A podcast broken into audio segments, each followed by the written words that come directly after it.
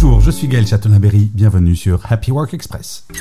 Selon une étude réalisée par Aon, être en retard au travail plus de 5 fois par mois peut considérablement augmenter le risque de licenciement.